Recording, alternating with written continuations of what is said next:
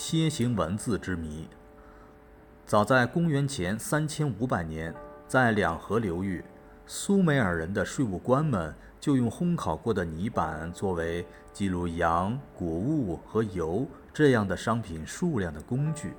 两河流域缺乏木材和石料，但有取之不尽的来自两河冲积平原上的粘性泥土。苏美尔人用这种粘性泥土制成泥板，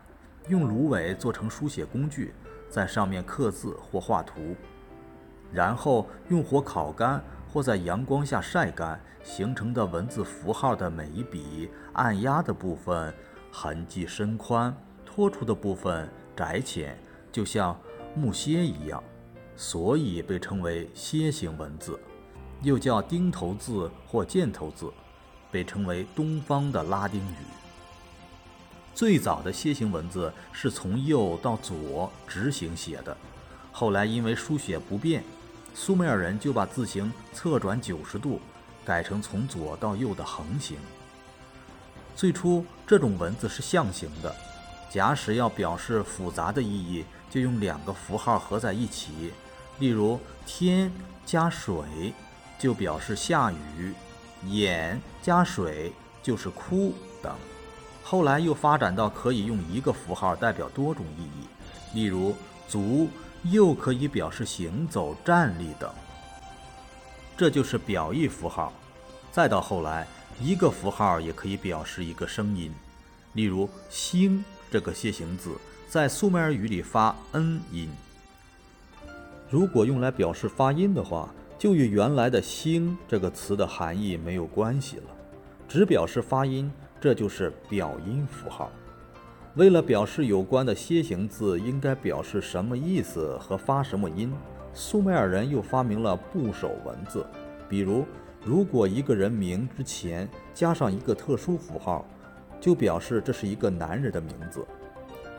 苏美尔人还不懂得造纸，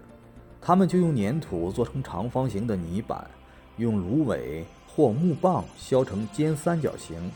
在上面刻字，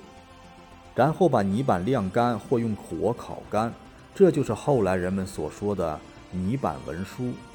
一开始，苏美尔人的泥板是圆形或者角锥形的，不便于书写和存放。后来，苏美尔人便将泥板改为方形的。苏美尔人的大部分文字材料都是刻在这种方形泥板上才保存下来的。到现在为止，人们在两河流域已经挖掘出了几十万块这样的泥板文书。由于苏美尔人用的是芦杆或木棒做成的尖头呈三角形的笔，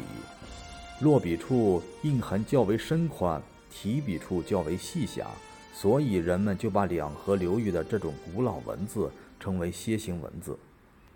楔形文字流传到亚洲西部的许多地方，它为人类带来了文明的火种。公元前两千零七年，苏美尔人的最后一个王朝衰亡之后，巴比伦王国把这份遗产继承了下来，并有了新的发展。